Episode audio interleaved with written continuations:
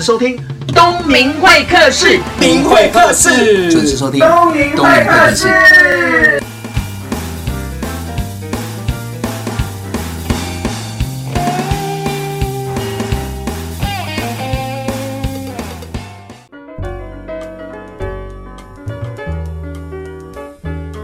各位听众，大家好，我是东明会客室的节目主持人。今天呢，为您邀请到的是知名摄影师孙国志。Hello，各位朋友，大家好，我是摄影师红刺猬孙国志。嗯，哎、欸，听众朋友，这孙国志是谁啊？啊，我可以告诉大家，他大有来头。如果你听过他的艺名叫做红刺猬，我想现场有拿过相机的、懂摄影的，可能就会尖叫；再不然就是一些网络很红的美女，就会啊。嗯，对啊，先讲一下为什么要邀请他。在二零零八年，我是主持一个百桌婚礼的时候，在宜安，那我就知道这个摄影师了，大有来头。那我也想要看看这个摄影师的工作态度。我觉得照片美，我觉得这都都不用多说，可以是后天可以修嘛。那可是我觉得当场的工作态度，我是想看的，因为那当时在摄影界当中，他如果说数二的话。没有人敢说第一啦，严重了。那我们讲就好了，你不用讲嘛。而且那个时候我我主持那场婚礼，他拍的那场婚礼的过程中，那个整个宜兰跟地区的所有做婚礼相关的行业都到了，都不是看我，都是要来看孙国志、红刺猬。我现在应该接话吗？啊，从那个时候开始，我们就彼此认识了。那那真的认识是在两年前一个有关于摄影的学术研讨会，我是一个主持人，然后访问红刺猬。我觉得这个人红刺猬是一个很幽默，然后把摄影。讲的分解的非常有意境哦。那一天呢，他也不小心把我的电脑的那个充电器带走了。他又特别制造了一个我们在台中见面的机会，真的故意的。哎，对对对对对对对。那所以，哎，我然后人家两个真的我会觉得我们两个是笑笑哎。好，继续一下，继续。我证明一下哦，他很正常，他去年结婚了啊。他说啊，他叫我不要强调。好啦，那今天呢，我哎，我有东明会客室的这个节目呢，我就打电话给他，哎，那个洪志伟，麻烦你上我的节目啊，上我的节目要讲什么？我讲摄影。啊，摄影怎么讲啊？就讲啊，呃，对，那那也谢谢他答应。那刚刚也知道说他是第一次上广播节目，是。那我们今天要聊摄影嘛？嗯，都好啊，就是。那我先讲，在我眼中看到你的优点，因为我那一场演讲两个小时的过程中，我听到你用那个国话来讲摄影，我就超妙。那我回去再查你的资料，你才知道说你是东海大学对。美术系的硕士，是是是是，因为我从小应该是说从国中开始就正式进入学美术的这个学习的。你是西画还是国画？我其实我是西画，哦、对，但是因为在美术系里面，国画、西画，然后各种复合媒材其实都会学到。嗯、那相关呃，现在我的工作在摄影，其实它都是一个画面的呈现嘛。那画面呈现，其实你说摄影拍出来的东西，它是截取。那画画是创造，但是都是一个有美感的画面，它其实是可以互相去做一个连接的，意义上的连接，美感上的连接。那怎么会从画画慢慢接触到摄影？因为现在你是以摄影为生嘛，嗯、是，但是一定有一个缘起，一个起头。对，因为以前其实我一直都是想要当美术老师，也觉得自己应该可以讲、可以教，就做美术老师。但是因为差不多从十几年前那个时候，很多人开始会用一些以摄影上面的网络平台。对，那那个时候我一直其实对摄影都还蛮有兴趣的。那我就会有自己喜欢拍的东西，包括人，包括一些环境事物。然后拍起来的东西呢，就放在网络平台上。然后哎，好像就有点受到关注。然后慢慢慢慢的，关注的人越来越多，就会有人开始问说：哎，你有没有拍这个啊？你有没有拍那个啊？你有没有拍商品啊？有没有拍婚礼啊？什么？然后才慢慢去尝试。从那个时候，就从这个无名这个部分，然后有发表你的作品，是不管有没有成熟啊，但是你 po 敢 po 上去，就是让大家知道说你会拍照，嗯，然后就开始有其他的邀约，对，应该是这么说。那你第一台相机怎么来的？我第一台相机哦，对啊，照你这样讲的话，应该是在念书的时候就有相机。可是，一台相机，因为我自己以前是摄影师，现在不拍照就过气了。摄影师，我知道第一台相机通常来讲对一个摄影师是非常重要，但是通常都是买不起。因为我很热爱摄影嘛，所以说第一台我的照相机就是拍，呃，应该是说那个时候的一些打工。我那时候打工就是在外面教小朋友画画啦，教成人画画啦，就大人画画，对，就是油画、水彩那种。对，那其实那时候打工钱。赚的不多，但是就这样累积起来，买的一些我我我想要的镜头，我想要的相机。对，在几岁的时候？哦，那个时候也不小了耶，那个时候应该二十三、二十四岁吧。哇，对，就开始买相机投资自己，然后就一步一步。其实那个时候也没想那么多，就是想要拍照。对，那那个时候其实也不会一下子就买很贵的，当然也是从比较中低阶的开始玩起。嗯哼，对对对，然后慢慢的进入到摄影职业这件事之后，为了职业需求才需要。买好一点的，就越买越好，因为你不可能在现场漏失掉任何的一个、嗯，因为要给我们的拍摄的客户他的照片品质上的一个保障嘛。嗯，OK，拍照每个人都会啦，是，那相机也每个人都有啦，嗯、那当然是有规格不一样，嗯，但是拍照的东西很多人。就是在拿同样的相机拍出来的东西是完全不一样的。嗯，那因为你过去是西画组，所以对美的这个事情应该说是从小就开始栽培。所以你现在拍照这么特别有个人风格，应该也是这样累积来的。对，这个多少都会有点关联，包括构图，尤其是对光的敏感度。因为我们画画其实。就是在画光，嗯，对，因为以视觉来讲，我们看到所有的东西，我们会看到都是因为光的反射，嗯，对。那光有很多种表现的方式，那其实摄影也是一样，对。训练那个从以前在画画的时候，就会一直很无形中去训练对光的敏感度跟对细节的一些要求，所以说就好像很自然而然的带到摄影里面了，就这样慢慢慢慢累积。是是是，你现在还画画吗？哇，现在没有时间画画了。对，数钞票比较快是吗？不是啊，现在的有做摄影师的都知道，有在接案子，就是如果如果说接的稳定的话，应该都是常常会在赶图了。对啦，就是修图嘛。对，那我们先聊到这边，是我们先休息一下，待会再回到东明会客室的节目现场。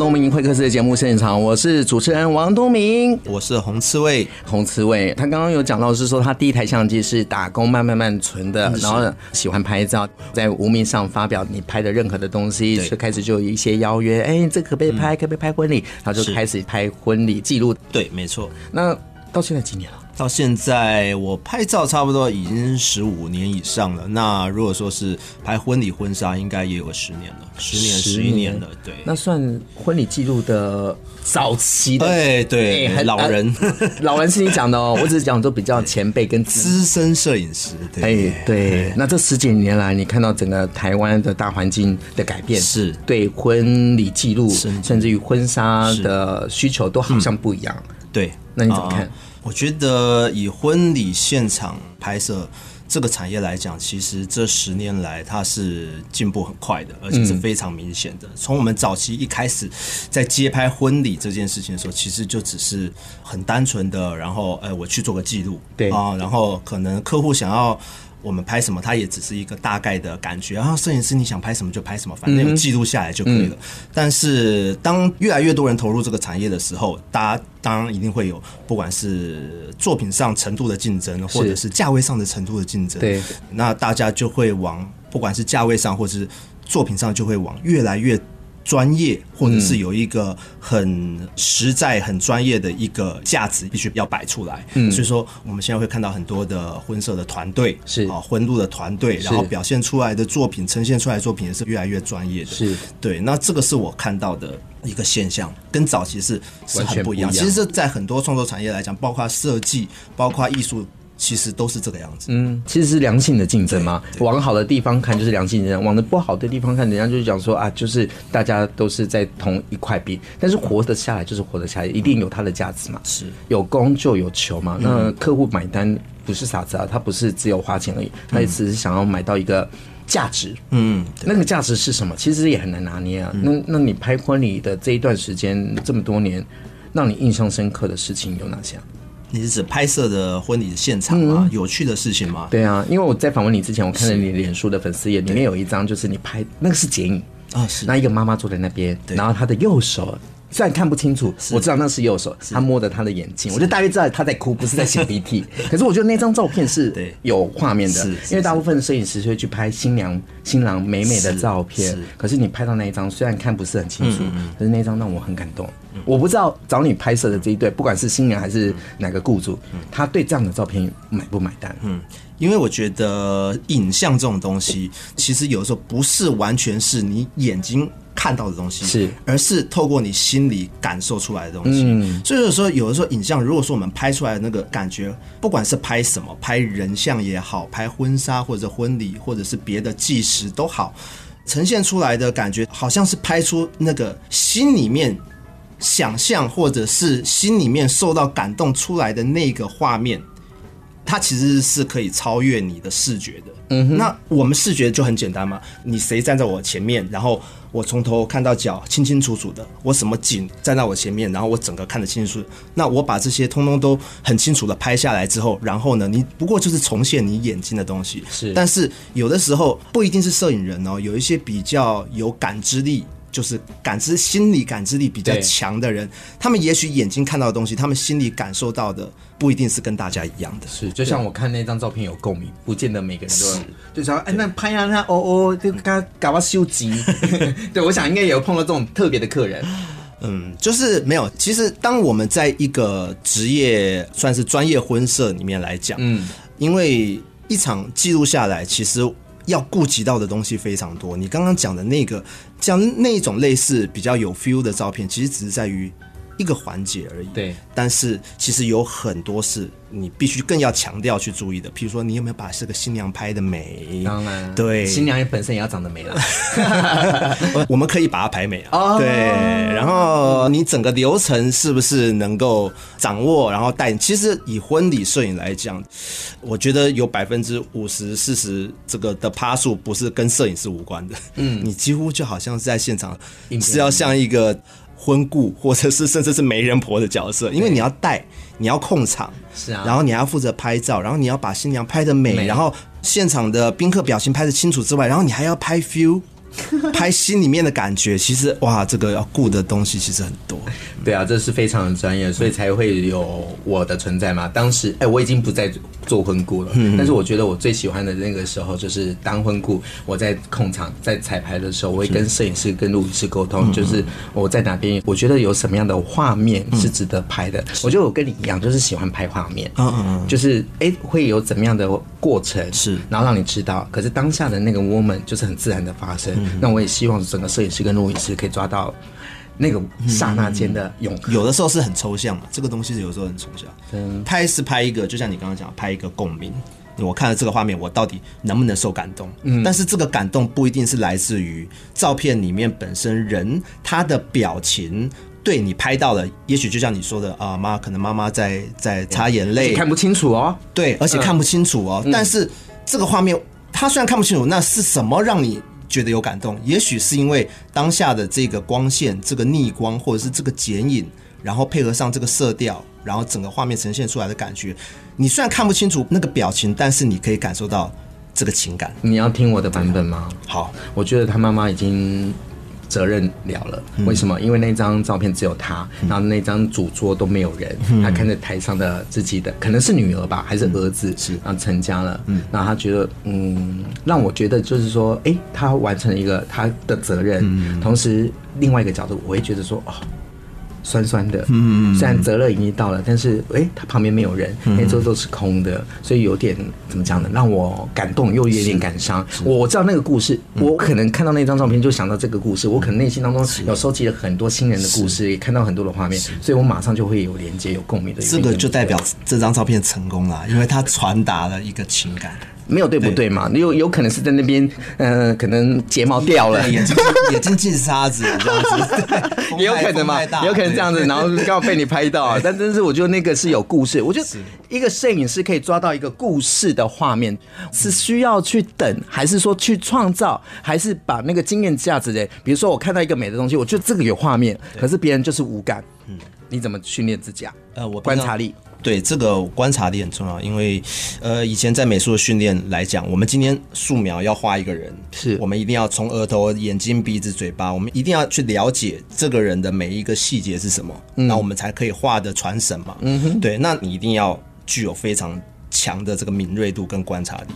那摄影的话，其实也是一样，我都跟我的学生讲说，你的观察力必须要从平常日常生活中做起。那个训练？摄影它是个光嘛，是啊，对不对？你要去观察这个光，譬如说你今天你可能在洗脸啊，在洗脸，然后或者水槽里面有水，那也许哎，你的头顶就有个灯，是，然后照映在这个水面上，然后它有一些波光粼粼的感觉，嗯，对，哎，你就觉得你有没有可以多停留个一两秒，然后欣赏一下，嗯，然后觉得哎，还蛮美的，甚至你可以拿个手机哎把它拍起来，对，然后这个照片不具有任何意义，然后它也不能帮助你赚钱。但是它可以从你生活中的一些小细节、小角落，譬如说你今天开车过去，然后观察到旁边的一些路边的墙的一些小光影，那你是无感的这样子走过去，还是就是哎你会多驻留个一两秒钟，然后看一下，多看一下。对，那那这些东西你平常就有在等于说是一个无形中的练习的时候，当你真正要用到的时候，譬如说好，我今天要拍个婚纱，我今天带出去这些东西。你不用去找，哎，它会自己飞到你的眼前来，因为你平常就有在练习观察这件事情。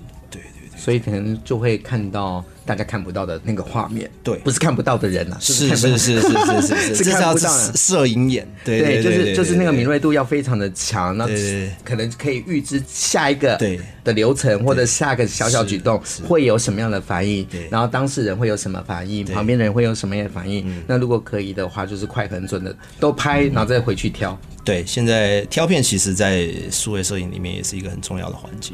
啊，现在摄影师真的很多，因为门槛低了，就是数位相机的发达，不像早期我们都是底片机出身的，那按一张就多少钱，多少钱，出来要多少钱，所以那个时候我们就会每一张照片按下去那个快门那一刹那，都会稍微是。思考一下，因为就是钱。可是现在只要机器好了，那就是拍拍拍拍拍拍。但是这个，但是这个也会有一些负面的效应啊，因为反正这个快门不值钱嘛。嗯，那正面的就是我可能可以。抓到很瞬间的东西，可以放胆去拍。对，但是负面的可能就变变成说随便拍，而没有说你去思考过才去按下这个快门。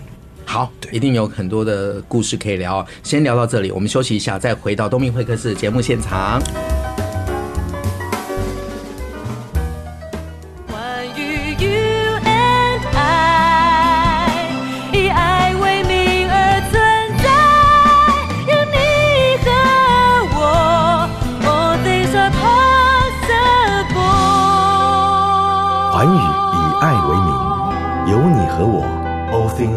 Possible。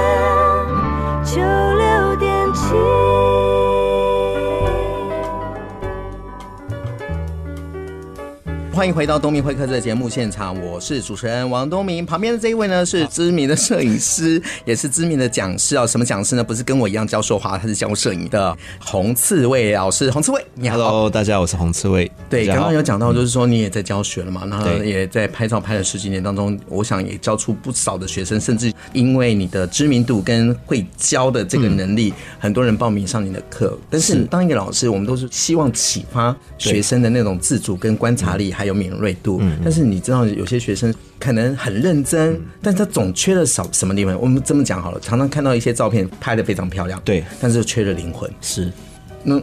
你怎么样去解释？怎么样让这些学生明白说，就是少了那个灵魂？但是怎么教让他懂、看懂又知道？来来来，我也考你啊，大家交流一下。其实这个东西很抽象，这个其实不好讲。就跟我一开始五年前出版社找我出书的时候，他希望我写一些对我作品的想法，但是那个时候其实我一开始在拍照，其实都是我的直觉，我没有什么觉得一些应该怎么样拍，就是完全是一个直觉的按快门。那那个时候我就跟我出版社反映说，我摄影就是个感觉啊，我就是凭感觉拍照，我不太会写。他说一定是有一个什么脉络可循的。后来我才去想这件事情。当你去重新检视我自己拍的照片的时候，你会发现其实它有为什么，就是你为什么会这样歪斜。对不是因为啊，我上一张我拍的太正了，所以说下一张要活泼一点，所以我歪斜，不是，嗯。它有一个平衡的道理。嗯哼，啊、就譬如说，假设它我歪斜，但是它其实在这画面里面是平衡的，那是另外一种抽象讲，但是它不是一个传统的一个很框架的那个在照片里面画线呐、啊，这样才平对对，对，嗯，所以说话题拉回来就是。很多东西感觉东西是很抽象的。那当你要传授给人这种抽象的感觉的时候，其实是很难去说明的哦。但是还好，就是我的口才还不错啦。就是面对我的学生的时候，我尽量的让我的感觉的东西把它条理化，嗯，然后让他们知道说。我为什么会这样感觉？就譬如说，我最近才跟我徒弟聊一件事，我就说，你在看一个景，或者是在这个景里面你要搭配人的时候，你看到的也许是这个景跟这个人，是，但是我看到的是色块，嗯哼，我看到的是光，我看到的不是这个轮廓，人的轮廓，景的轮廓，那是树，哦，那是海，哦，那是人，我看到的是这一整个范围里面的一个氛围，呃，因为。你可以感受到这氛围，你才可以知道你为什么要在这个地方拍照。嗯哼，对。那有的时候我会带着他们去看，嗯，或或者我会去问他们说，哎、欸，比如他们都会跟我去拍照啊。我你觉得在这个场地里面你看到什么？你告诉我。嗯，对。然后他们都会说，哦，我看到红刺猬的照片。他们可以从我选择的景大概可以知道。就是红刺猬的 style，对，对你有芭蕉块，对你不是不是，他们会说你有芭蕉叶，因为我常常拍芭蕉叶，然后有什么消波块，对，他们看到东西，但我说这些东西都不是重点，重点是在这个东西上面的空气感、时间感，正好搭配这些现场的景物呈现出的那种氛围，我会希望他们去体验、体会、感受，我会带他们去看。然后，当然每个人的敏感度不一样，有些人敏感度高，甚至你只要讲个一两句，他就懂了；有些人可能你要跟他解释很久，然后他才慢慢的去了解。但是其实我觉得这都没关系。哎，我记得我刚入行的时候，当摄影助理的时候，我的老板啊，摄影师，他教我了一个概念，我到现在还有沿用，但是我不知道你认不认同，因为每个摄影师的切入点是不一样的。他是说，最快的方式就是模仿。嗯啊，我什么什么什么模仿？哦、对，他就说你翻开杂志嘛，你看到这些拍家具怎么拍，为什么这么快，光怎么打，然后这个的摄影师什么风格，然后呢，你慢慢慢慢你模仿了，虽然刚开始是模仿，可是慢慢慢慢你可能就会变成自己的一套。那我在想，好像也是哎、欸，同样一首歌，大家跳的舞步都是一样，跳跳跳也是跳出来也会有自己的风格，你认同吗？认同啊，当然认同，所以也会鼓励大家模仿，而且模仿这件事是我。课程上面的一个章节，哇塞！对，虽然我们有共鸣哎，这个是真的啊。因为很多摄影师可能会告诉大家不要去模仿，因为你模仿就会变成别人。但是我觉得这是后面的事，嗯。但是你要看你面对的是谁。你如果说你面对的是初学者，对，他还没开始模仿，你怎么教他更深的东西？是啊，先有基本功嘛。对，所以就包括我刚开始拍照的时候，我也是会去模仿我欣赏的摄影师的，不管他拍摄的角度，他用的镜头，嗯，对。但是重点就是说，你不能一直模仿下。去，嗯，对，或者是你模仿的那个切入点，你可以去模仿他的想法，对，他照片的感觉是，但你不要去模仿一个，譬如说，哦，对对对，他上次就在这边拍的，就在这棵树下拍，就是有点像翻拍的，对，所以说我也在这棵树下拍，然后我也用一样的动作，嗯哼，对，嗯、呃，这个就比较是太，就你你可能会被局限住，嗯，你要模仿这个人的照片，你必须要去拉出这个人的特质。嗯，然后用不一样的场景，或者是甚至不一样的，譬如说你拍人哈，不一样的动作，然后去诠释出这个人照片的感觉。哦，这像不像是同一首歌给不同人唱的感觉？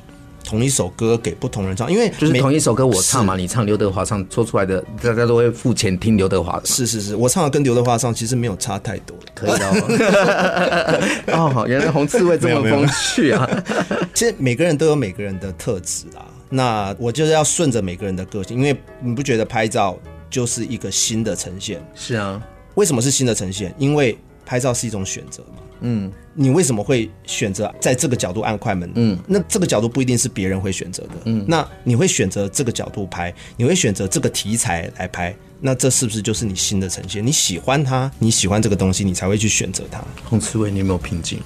我超想问你的。很多人都会问我这个问题，真的吗？谁跟我一样大胆啊？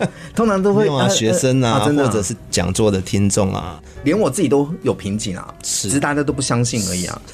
我觉得厉害的人就是会知道自己的瓶颈在哪里，然后可能找一个突破，嗯，突破的那个点。我觉得这个跟个性有关呢、欸。我觉得瓶颈当然就像你讲的，每个人都有，但是因为每个人个性不一样，有些人是属于个性就是我就是很计划型的，我做什么事都是计划型的。他可能碰到的瓶颈，他就会很困扰，他可能就会把这个瓶颈这件事放很大。对啊，我遇到瓶颈了该怎么办？对，那认识我的人应该都知道我是比较顺其自然的人，嗯，我其实是很淡然的 一个，嗯、对，也许有，但可能在我的感受上没有那么的明显。对，所以说我可能就让他，可能那段时间我就比较少拍创作之类的。那工作这这比较少拍创作，对，因为我的拍照是工作也拍嘛，对，创作的东西也拍，创作的东西就是我自己想拍的东西。那拍照是一种有感觉的事，你有感觉你就会想拍，你没有感觉你就会放下。我以为你会是。把那个创作想拍的这个部分比重在刺激自己的观感。为什么我会这么说？就是有时候在讲同样的东西，或者是在拍同样的东西的时候，已经疲乏了。就像拍婚礼，其实就是差不多嘛，一个新郎新娘嘛，然后就从头到尾音曲啊什么之类。但一次、两次、三次，就像歌手唱一首歌，然后一直在重复对的那种感觉就腻了，就是好像变成是一个 SOP 标准流程了。对对对。哎，你好了解哦！你讲的东西都是你讲的，强调的，对。哦，那你怎么样的？打比方，我有一个好朋友，他是工程师，他是兼职就是拍照。对。那他也拍了不错，是他拍什么的？拍婚纱。婚纱。然后后来他觉得他遇到瓶颈了，因为他觉得都是一样，他拍累了，但是好像拿着相机就是钱。对。他不想要这样，后来他就跟我去做职工，去拍小朋友，去拍一些弱势单位、偏远地区的小朋友，甚至我们去郑州，哎，他就做一些事情是他想做的，是，然后。平衡是，你呢？拍照有一件事，我觉得非常重要，就是新鲜感哦。其实做什么事情有新鲜感，就会有动力嘛。嗯，那你不要让你拍的东西变成一个毫无新鲜感的事情。嗯，那毫无新鲜感的事情，就是你刚刚讲的 SOP 的流程。嗯，我今天到了新人家，我第一件事情我就是要做这个，或者我今天拍一场婚纱，我每次都去这个点，然后都去那棵树的旁边拍，然后都摆一样的动作。呃，很安全，因为我以前有这个经验。对对，然后我就是打一样的光，做一样的事。是，那你一直在重复做一样的事情的时候，你是不是很容易就会碰到瓶颈？嗯，因为你会缺乏新鲜感，就会变成说它就是一个重复机械式的事情。但恰恰好，我的拍法是属于那种非常，因为我刚刚讲到我很随性，所以说我就是走到哪拍到哪。我虽然同一个大的地方，一个环境，我也许去的。哇，不下几十次，但是每次进去这个地方，我都不会去固定的地方拍。那差不多都是这些元素，你怎么拍？因为你摄影，你在大自然里面，你会知道你有不一样的季节、光线、天气，那就会有不一样的感受。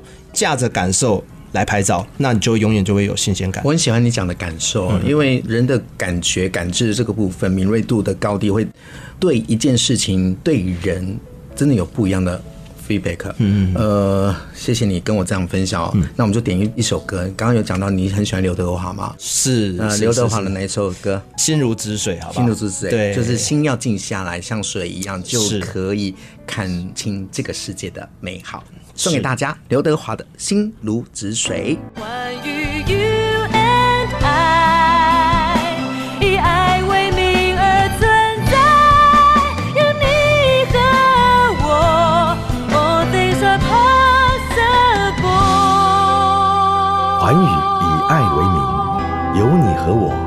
Things are possible。FM 九六点七，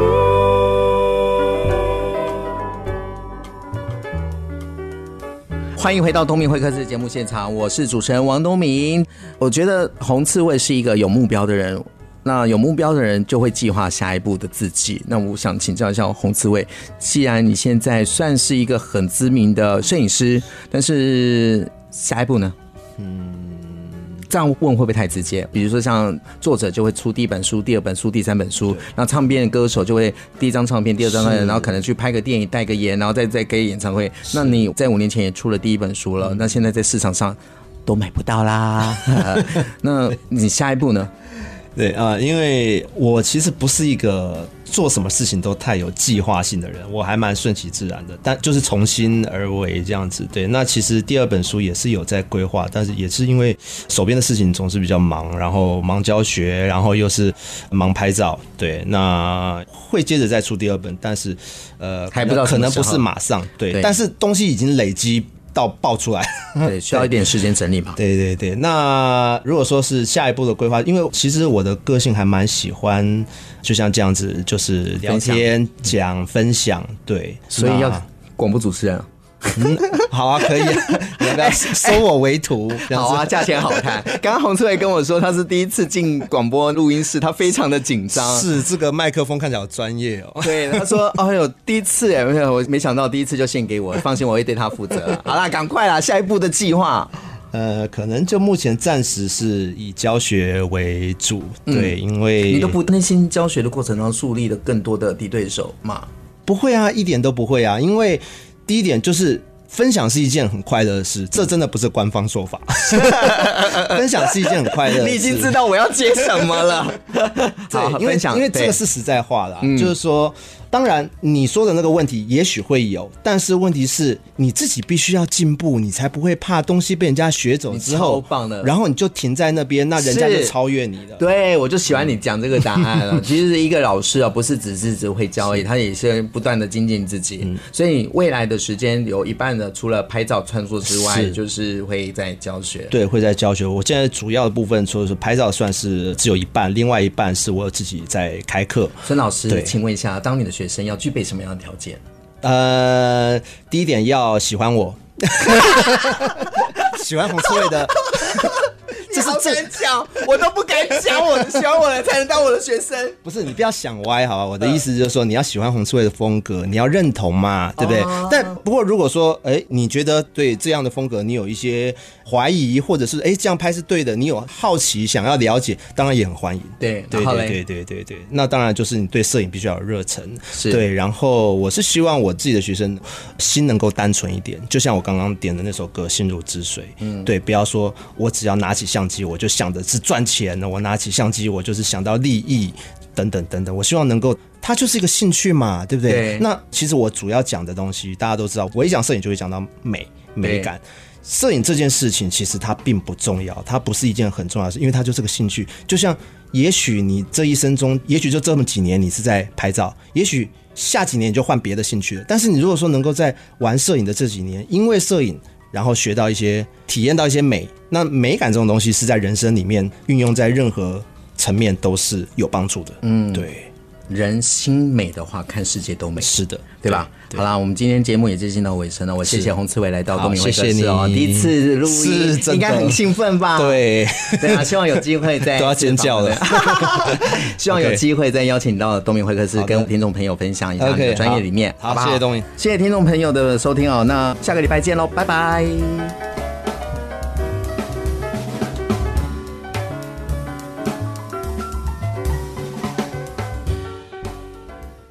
今天邀请到的是知名摄影师，也是老师哦，洪刺猬孙谷子。聊到第一台相机，哎，我就今天这样子好像在回味我们过往小时候的第一台相机哦。他是打工，慢慢慢慢存钱，然后引起拍照的兴趣，因为他本来是念西画组的。那因为喜欢拍照，慢慢就在网络上发表。当时有一个无名，他所有的照片都会放上去，就开始有邀约。呃，红刺猬可不可以拍婚礼啊？可不可以拍写真集啊？可不可以拍人像啊？就这样子，慢慢慢慢累积了广大的族群。我问他说：“那你下一步要干嘛？”因为从访谈的过程中，虽然他是说没有什么目标、没有什么方向的人，但是我觉得他对自己的一切都非常的要求。我就说，总不可能拍照吧，自己拍照，自拍婚礼，真的也会拍腻。他说，当拍腻的时候，他就会去创作啊。所以在拍照跟创作的过程中，寻得一个平衡点。那他接下来要想要教书。虽然知道他已经开始在教书了，他也希望更多人能接触相机，把心中眼中的那个美好，还有那个幸福拍下来，那能够隽永，更能够传递彼此的心中的那个连接。嗯，真艺术家真的不一样哦。那也谢谢他把第一次的访谈交给我。那也希望所有的东明会客室的朋友能够了解，每一个成功人的背后就是不断的精进自己，然后再往下个阶段走。当遇到问题的时候，千万不要硬闯，不是左转就是右转，千万不要让自己站在原地空转。我是东明会客室节目主持人，我们下个礼拜见，拜拜。